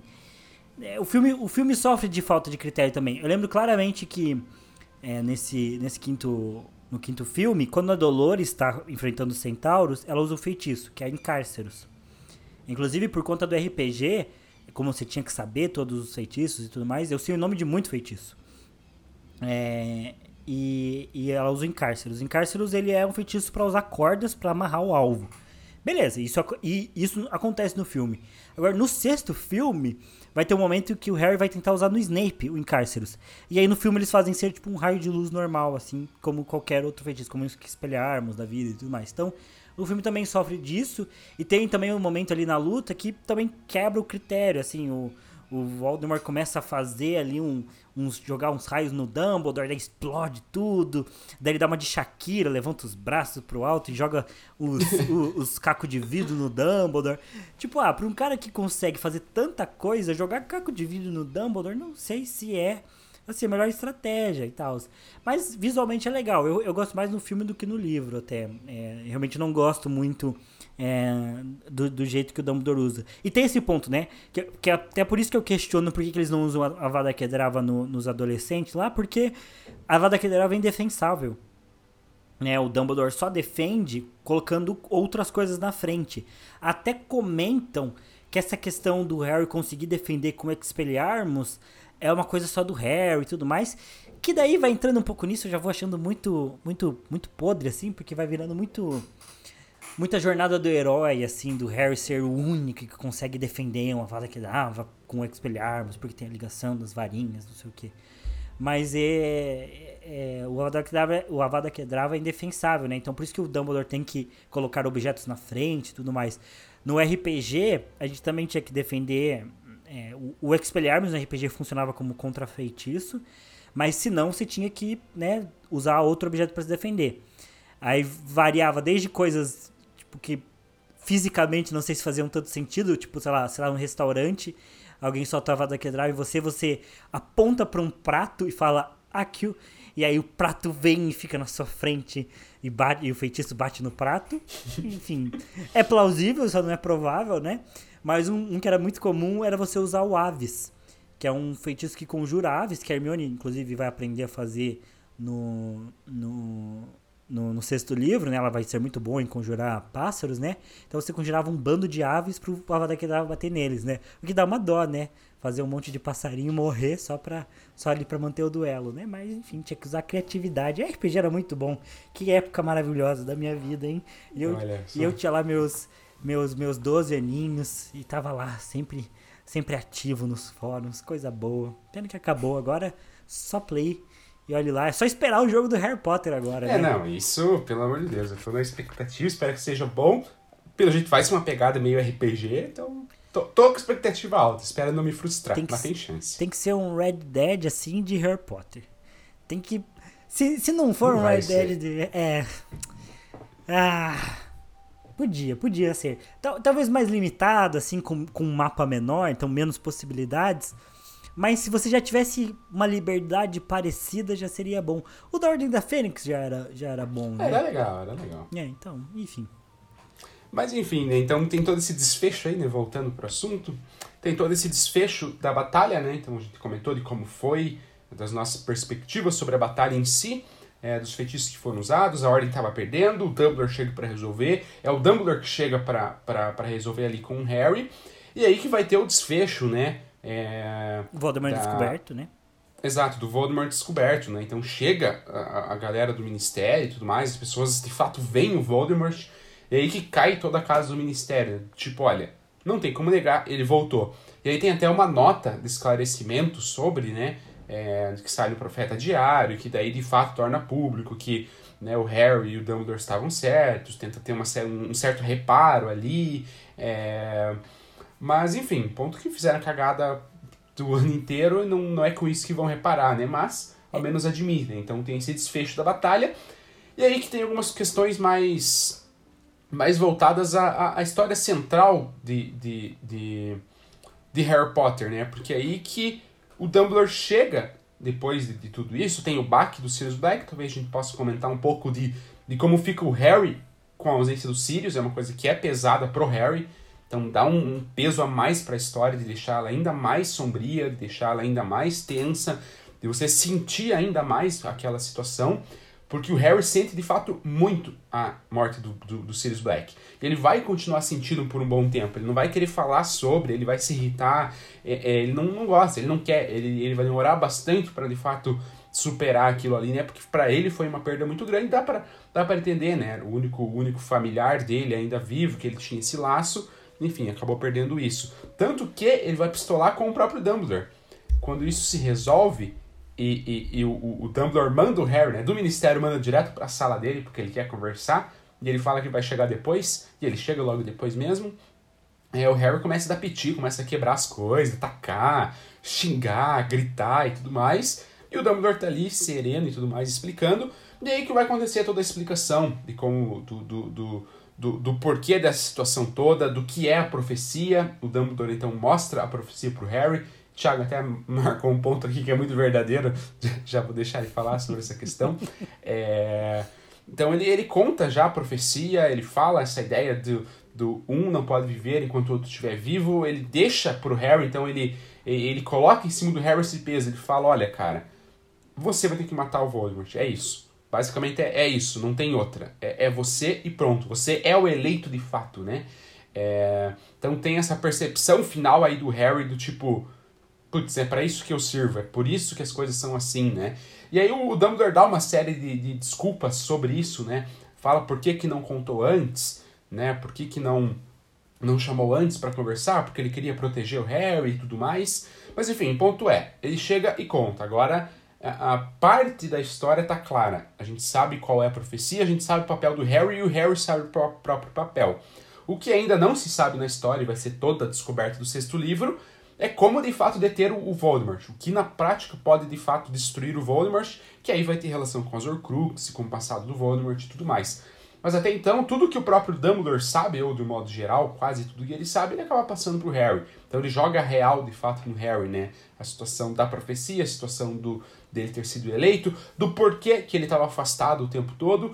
E aí eu acho que faz sentido. É, né, o, o, o, o, o Dumbledore já sabia dessa possessão e ele sabia que o Voldemort usaria para afetar o próprio Dumbledore e ele usaria mesmo. Né? É, o Harry, de fato, ele seria aí como como um, um, mensageiro aí do caos, né? Porque iria levar o caos pro Dumbledore, pra ordem e tudo mais. Então o, o Dumbledore conta por que, que ele se afastou, por que, que deixou o Harry tão em branco, tão no vazio.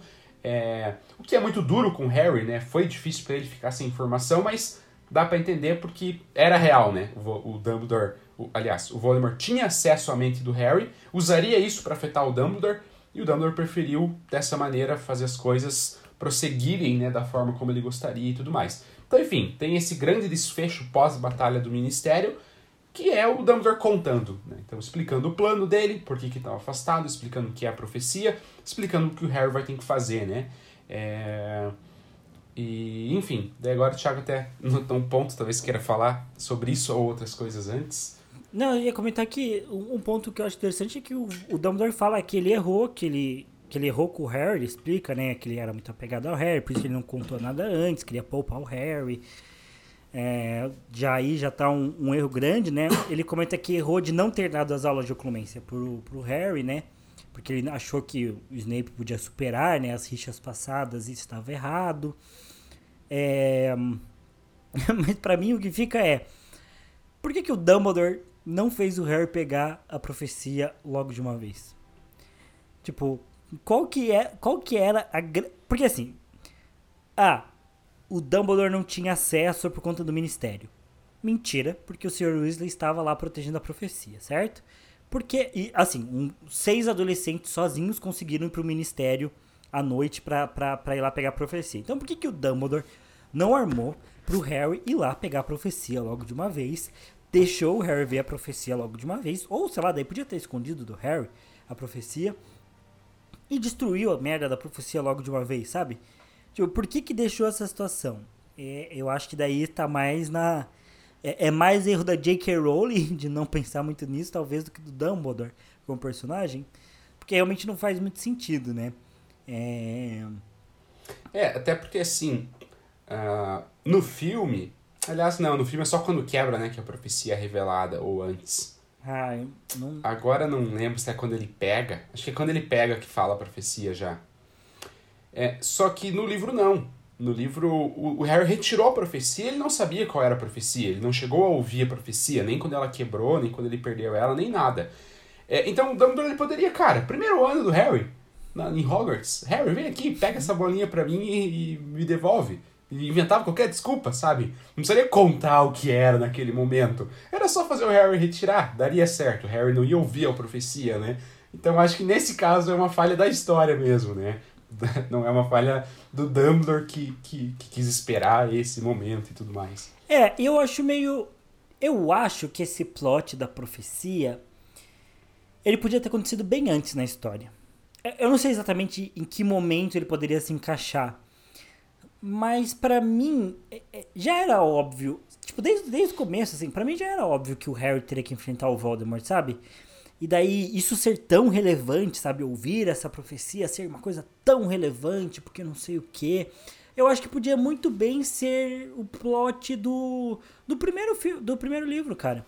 Em vez de ser pegar a pedra filosofal, podia ser pegar a profecia.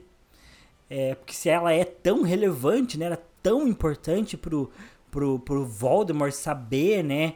É, é claro, é que tem um ponto de que ele só começa a questionar isso no momento em que, em que o Harry foge dele né, lá no cemitério. Mas assim, é, se é algo, algo tão relevante, podia estar lá no primeiro livro, sabe? Um desejo do Voldemort de entender essa pira da profecia, já que foi, foi essa profecia que fez ele ir atrás do Harry, foi essa profecia que fez ele perder o corpo, perder os poderes, então né, faria sentido ele ir logo de cara nela.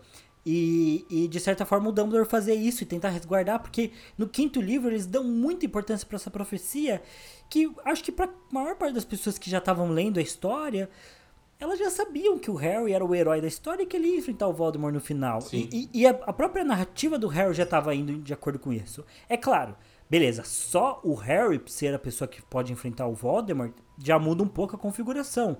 Mas de, um, de, um, de uma forma ou de outra, meio que o Harry já era o eleito mesmo, já tem essa ligação com o Voldemort. Não sei se precisava justificar ainda mais essa questão, né? Então, eu Sim. acho um plot meio meio fraco assim, né? Acho que podia ter tido soluções um pouco melhores, né, para para a história como um todo. E, e, e acho, não sei se você quer comentar alguma coisa sobre isso, Pedro. É, não, eu, eu concordo com você, concordo mesmo. Acho que, que poderia ser apresentado antes, mas até entendo não ter sido, porque a gente só tem Voldemort, de fato, no quarto, no quarto livro, né? Porque os três primeiros, tipo, mostra, mas ainda não voltou. O primeiro não tem um foco tão no Voldemort. O segundo, a Câmara Secreta. O terceiro, Sirius Black. É, tipo, não teve ainda a figura do Voldemort voltando e tudo mais. Então até entendo ter deixado agora, né? Porque no quarto ele volta no final, aí no quinto as coisas começam a esquentar e o Voldemort começa de fato a estar nativo e vai atrás dessas coisas e tal. Então, para mim até que dá para entender, mas eu concordo com o Thiago, assim, eu acho que que, que poderia ter um, um, um uma, uma, explicação disso, uma resolução, já deixar isso claro antes, porque meio que já era claro, né? Tipo, você enrolou, enrolou, enrolou para falar uma coisa que, de fato, o Harry ele é especial, ele é o único que sobreviveu ao Vada Kedavra, isso a gente já sabe. Ele tem a cicatriz, ele sente cicatriz do E desde o primeiro livro. É... Então, enfim, né? a gente já sabe muita coisa sobre o Harry, que ele é especial de muitas formas desde o início. Concordo que, de fato, a questão da profecia poderia ser melhor trabalhada antes. Não, não sei exatamente como, como mas, mas, mas enfim, acho que é uma, uma boa análise do Thiago, não, não discordo. É, é que eu acho o plot da Pedra Filosofal meio fraco, assim. Tipo, beleza. É, também, sim. É o Voldemort tentando recuperar o corpo, mas. Será que faz tanto sentido? E, e principal, por que, que a Pedra Filosofal tava em Hogwarts mesmo? tipo, sabe? Não, não sei se fazia tanto sentido ela tá lá, sabe? E daí tem todo um esforço de defender. Talvez se fosse a profecia já poderia colocar esse plot logo no começo, né? Ou, ou, pelo menos o Dumbledore não precisava contar naquele momento, né? Podia deixar um pouco mais ambíguo, né? E talvez o, o Harry pudesse, já que no, nos primeiros é, livros o Harry tá sempre com a ideia errada das coisas, né? Então, ele podia pensar que era o Voldemort tentando recuperar o corpo, quando na verdade ele estava tentando ir atrás de uma profecia, não de recuperar o corpo. Enfim, eu entendo também a lógica que foi utilizada. Não acho que ela seja ilógico. Eu, eu acho que faz sentido. Mas tem alguns furinhos, né? A, a, as decisões do Dumbledore são meio furadas nesse sentido. E o Dumbledore continua sendo um pouco claro com o Harry, né? É, o Dumbledore tem essa necessidade de ser misterioso, né? É, e, e, isso é uma coisa um pouco incompreensível, assim, né? De por que, que ele não deixou algumas coisas um pouco mais claras, né? até no sétimo livro ele vai deixar muita coisa quase que por código Morse, assim, né? Então ele vai ele vai é, deixar o, o pomo pro Harry, mas tem todo um, um, um, ponto lá, né, de, abro no fecho, né? O que, que significa isso? É, daí ele vai deixar o, o conto do Bidubardo para Hermione, mas é a questão das relíquias da morte, mas ele também não deixa claro, sabe? É, enfim, ele podia ter contado muito mais coisa pro Harry antes, sabe? Podia ter deixado uma carta pro Harry quando ele morreu, sabe? É, mas não, ele deixa tudo por código, tudo meio indecifrável. É, a própria questão das Horcruxes ele vai demorar para contar pro Harry, beleza, vai contar. A coisa que eu acho que ele é menos claro com o Harry, que ele podia ter sido muito mais claro, é sobre o Snape. Todo o plot do Snape é, é, é, é difícil de entender por que, que o Dumbledore simplesmente não contou pro Harry. Porque assim, beleza, no final deu tudo certo, sim. Mas podia ter dado muito errado. Tipo, tinha muita coisa que podia ter dado errado e não faz sentido, sabe? Por que, que o Dumbledore não se preocupou em explicar um pouquinho mais pro Harry qual que era a participação do Snape? Por que ele é sempre tão vago em relação a isso? Por que, que é um assunto que não pode falar, sabe? Então, ou parece que o Dumbledore é, quer se fazer de misterioso, quer dificultar as coisas, ou parece que ele simplesmente não confia no Harry o suficiente, sabe? Então, depois do Harry já passar por tudo, depois ele já ter explicado a profecia, do Harry já ser dito como eleito, no sexto livro ainda, ele ainda vai relutar em contar a verdade pro Harry sobre o, sobre o Snape, sobre a morte dele, sobre as coisas que iam vir no futuro. Então, é, claro, se, se, se, se tivesse. Eh, isso talvez não tivesse história, né? Mas é um, é um, é um certo defeito aí da personalidade do Dumbledore. Até o Paralém de Hogwarts, né, nossos queridos amigos lá do Paralém de Hogwarts, eles fizeram um post esses dias que era perguntando se o Dumbledore era um herói ou se ele era um manipulador.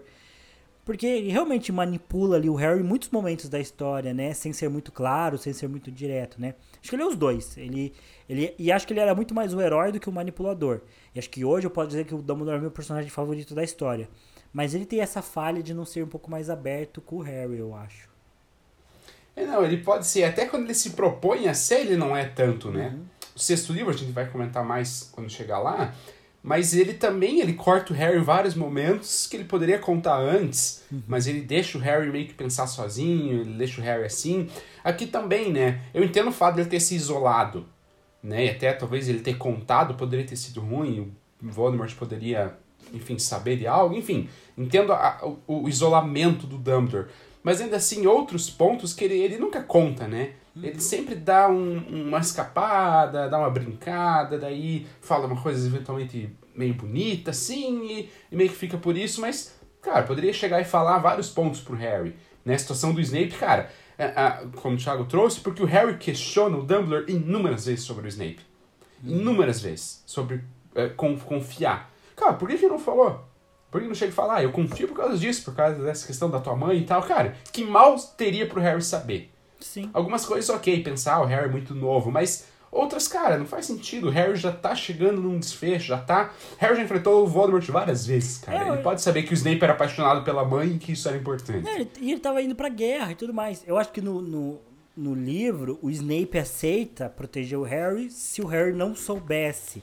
Mas pau no cu do Snape, sabe? Tipo, tamo numa guerra pelo, pelo, pelo futuro do mundo da magia.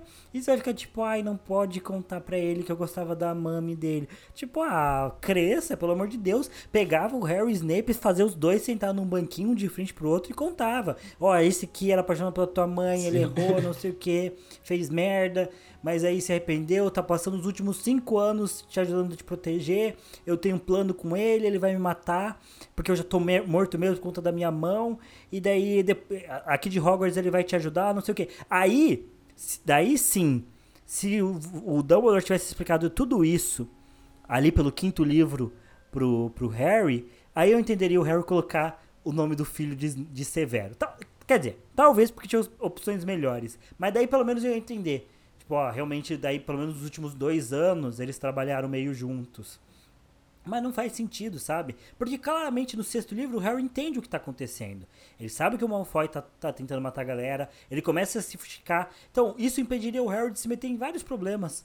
Né? Se, se o Dumbledore tivesse sido um pouco mais claro, o Sirius Black não estaria morto, talvez, porque parte disso tem uma culpa do Dumbledore de não ter sido mais claro também com, com o Harry. A, a culpa maior para mim é do Harry mesmo e do Sirius. Mas numa escala de culpa, o Dumbledore tem um pouquinho ali ainda de não ter esclarecido mais, de não ter confiado mais no Harry. Então é, é isso que torna ele um manipulador, porque ele precisa do Harry, ele tá usando o Harry pros planos dele, mas no momento nenhum ele chega e ele é claro o suficiente com o Harry, né? Então é, é, é, é realmente um problema aí do, da personalidade do Dumbledore.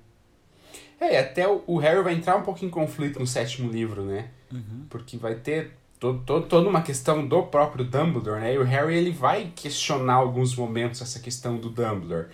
É, porque, porque de fato, o Dumbledore ele falhou muito nesses aspectos com o Harry, né? De ser claro e tudo mais. E assim, o Harry, a forma como ele é como personagem, como, como pessoa e tudo mais, é, ele claramente é muito corajoso e ele é muito destemido para fazer. Ele vai e faz, ele, ele age, ele sabe, ele sabe agir no momento certo. Quando precisa, o Harry sabe corresponder. Cara, se o Dumbledore falasse do plano todo, o, o Harry não ia regar, cara. Uhum. O Harry não ia. Tipo, se, se, se até fosse aberto o suficiente para falar, cara, talvez você tenha que morrer no final porque tem Morcrux. Cara, o Harry ele ia. Porque. Tanto que quando ele soube, ele foi se entregar. Sim. É. Então, assim, enfim, acho que, que são falhas de fato do personagem do Dumbledore, mas que é legal também, né? Ele é um personagem foda e que ele tem a, a, as, as, as falhas dele também. Acho que faz parte do personagem, isso é bom. É, a gente tá se adiantando um pouco, mas isso me lembra um ponto que é, o, o Harry só descobre que ele tem que morrer porque ele pega as memórias do Snape. Sim. Só que ele só consegue pegar as memórias do Snape porque coincidentemente, ele está lá, ele vai lá para o lugar onde está o Voldemort Snape, né, que é, que é as docas lá de Hogwarts, dos barquinhos. Que no livro é a Casa do Grito. Ah, no livro é a Casa do Grito? Ah, eu nem lembro porque que ele vai pra Casa do Grito, mas ele vai para lá, beleza, vê. E aí, coincidentemente, o Voldemort resolve matar o, o, o Snape é, com, com a Nagini, né? É, ele faz um corte no pescoço, lá, uma coisa assim. Ele não usa uma vada quebrava. Porque se ele tivesse matado o Snape automaticamente. Acabou o plano. É, ia acabar o plano, porque o Snape não ia ter conseguido passar as memórias pro Harry. E aí? Sabe? Então é, é, é meio bizarro, assim, tipo, que o Dumbledore não tenha sido um pouco mais aberto, né? É realmente um problema. Mas eu acho que é isso desse livro. Acho que encerramos aí o quinto livro, ou você tem mais alguma coisa para acrescentar? Não, é isso. Já estamos aí com quase uma hora e meia de episódio. No limite. Falamos, falamos, falamos o que precisava, né? Que, que de novo, né? Só reforçando pro, pro ouvinte e leitor de Harry Potter. Uh, que acabou não sendo necessariamente planejado anteriormente, mas que funcionou na prática. Porque a gente falou muito das questões políticas no primeiro episódio, uhum. e aqui mais questões da história mesmo, né? Então aqui a gente trouxe mais sobre o enredo, e o primeiro episódio a gente falou muito de como é a Dolores, a gente trouxe vários exemplos da vida, da vida real mesmo, né? Que, que exemplificam a injustiça que o Harry sofreu, essa intervenção, o que, que isso vai custar, o que, que isso custou para a história e tudo mais né, da, de toda a questão política do Fudge ali, tentando intervir e maquiar as coisas, é, colocar panos quentes e negar, né, a gente falou de negacionismo, a gente fez paralelo com o governo Bolsonaro, óbvio, é... E aqui a gente, enfim, focou mais de fato na história, falamos da batalha, dos pontos que a gente achou, e é esse grande desfecho, né, do, da, das atitudes, dos planos, das conversas do Dumbledore, né. Então acho que acabou funcionando bem, é, não vou dizer que, nossa, planejamos fazer isso intencionalmente, mas na prática ficou isso e acho que ficou legal. É, a gente é profissional, né, Pedrão? A gente não precisa se planejar. A gente Ei, faz, a gente chega e faz. A gente é profissional. É, e lembrei agora também, é, no blog do Livrologia, temos dois artigos sobre Harry Potter já. É, um falando sobre sete momentos em que o Lorde das Trevas foi é, bastante cruel, mostrou toda essa crueldade. Eu vou deixar o link na descrição. E também tem um artigo falando sobre é, o anúncio aí do, do próximo filme do Animais Fantásticos e Onde Habitam, é, que ficou é, com, com, com o título de Os Segredos de Dumbledore, né? É, eu gosto de Animais Fantásticos? Não. Eu vou no cinema assistir? Talvez. Não nego que possa ser que eu vá.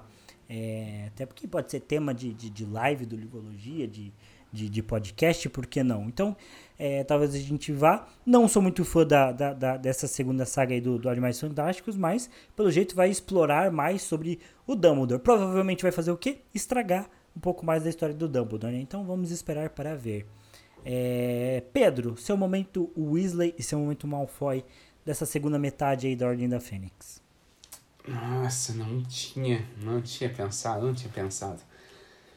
Uh, Momento Weasley, eu vou dar pra, pra fala do Phineas do Harry, porque eu gostei muito, cara, na hora, assim. É, porque, porque a gente já tinha falado, eu já tinha isso em mente, já tava de saco, cheio do Harry, e aí eu não lembrava que tinha essa cena. Não lembrava que o Phineas chegava e mandava real e tal. Então para mim foi uma cena que eu gostei, né? Certamente o Harry não, mas para mim foi legal de, de, de, de ler essa cena. Ah, e aí um momento Malfoy, acho que eu dou também para também não, né, mas para a cena que eu, que eu destaquei lá no início, primeiro, o primeiro apontamento que eu fiz, uh, ah, para a situação dos pais do Neville, né, e como que o Neville também foi extremamente prejudicado, é, quase tanto quanto Harry, não tanto porque ainda tinha avó, ainda tinha família, mas em questão de pais, né, também teve os pais ausentes, e é muito triste, né, que a, a, a mãe dele dá um objeto para ele, dele guarda e tal, e a avó briga, né, ah, você vai guardar essas coisas, mas, pô, é a mãe dele, sabe? Uhum. É, então, enfim, dou, dou pra, pra essa situação do que fizeram com os pais do Malfoy. Do Malfoy não, do Malfoy tinha que apanhar. dos pais do Neville. É, eu vou dar meu momento Malfoy pros segredinhos do Dumbledore. Olha só, segredos de Dumbledore, vou dar meu Malfoy pra eles. Eu acho que o Dumbledore podia ser mais aberto desde já. Então acho que o Dumbledore realmente erra nesse, nesse sentido. E o meu momento Weasley eu vou dar pra Hermione é, para a postura dela durante o livro, né? De, de aguentar o Harry de, e de às vezes dar uns cortes no Harry também, enfim. É, e dela falar o nome do Voldemort, mas especialmente para esse momento em que o Sirius. É, que o Harry tem essa visão do Sirius, a postura da Hermione eu realmente gosto muito, gosto do jeito que ela faz o Harry, é, convence o Harry a ter uma mais calma e ser um pouco mais racional, ainda que né, o Harry acaba ainda indo lá no ministério de forma impulsiva, mas a Hermione consegue fazer isso. A Hermione também consegue convencer a Umbridge a, a Evil Group, né? Então a Hermione pensa super rápido nisso, né? Consegue levar, desviar a atenção da Umbridge. Então é, a Hermione, assim, eu, eu diria que o Dumbledore é meu personagem favorito e a Hermione é minha segunda personagem favorita, cara. Eu acho que eu, eu gosto bastante da Hermione. É, ela, ela foi um dos meus primeiros crushes quando eu era criança. É, foi a Hermione. E gosto bastante dela, assim, é uma personagem que eu, que eu admiro bastante, assim. É, queria ser como Hermione, mesmo no, menos no quesito elfos domésticos, que daí eu acho que a gente é, diverge um pouco, é, não no conceito talvez, mas, mas na, na, na, forma de agir aí, a gente diverge um pouquinho. Mas é isso. É, você tem mais algo a acrescentar com a história, Pedrão? Não. Nada. Então vou ficar aqui com os meus agradecimentos a você, ouvinte, que nos ouviu até aqui, nessa 1 hora e 34 minutos de, de episódio bruto, pelo menos. É, lembrando mais uma vez, é, nós estamos no nosso Instagram lá do Livrologia, o arroba podcast Livrologia, é, que nós estamos postando conteúdos diários, muitas vezes sobre Harry Potter, notícias, informações, dicas tá muito bom. Temos também o Livrologia Pop, com assuntos voltados para filmes, séries, músicas, todo o universo aí da cultura pop. É, tá lá no YouTube e também episódios que a gente é, exporta aqui pro Spotify também, pro seu agregador de podcasts. Então, é, se você quiser ver aí pelo menos a minha cara e a cara do Beraldo, já que o Pedro é, não assinou o contrato aí de direito de imagem, então é, se você quiser ver as nossas caras, está lá no YouTube. É, e temos também o blog do Livrologia, escrito aí pela, pela galera que é voluntária do projeto, os nossos colunistas. É, o blog também está sendo artigos basicamente diários, então é, se você quiser lá seguir o blog, fique atento porque tem uns artigos bem legais. E acho que é isso. Então, muito obrigado a você que ouviu a gente até aqui. Na semana que vem a gente volta, possivelmente aí com o nosso. É, na, com a edição especial aí do Mata Mata Literário. É, e a gente espera até lá. E no próximo episódio de leitura coletiva, vamos começar aí o Enigma do Príncipe do capítulo 1 ao 20. Então eu espero vocês lá. Valeu e até mais. Valeu.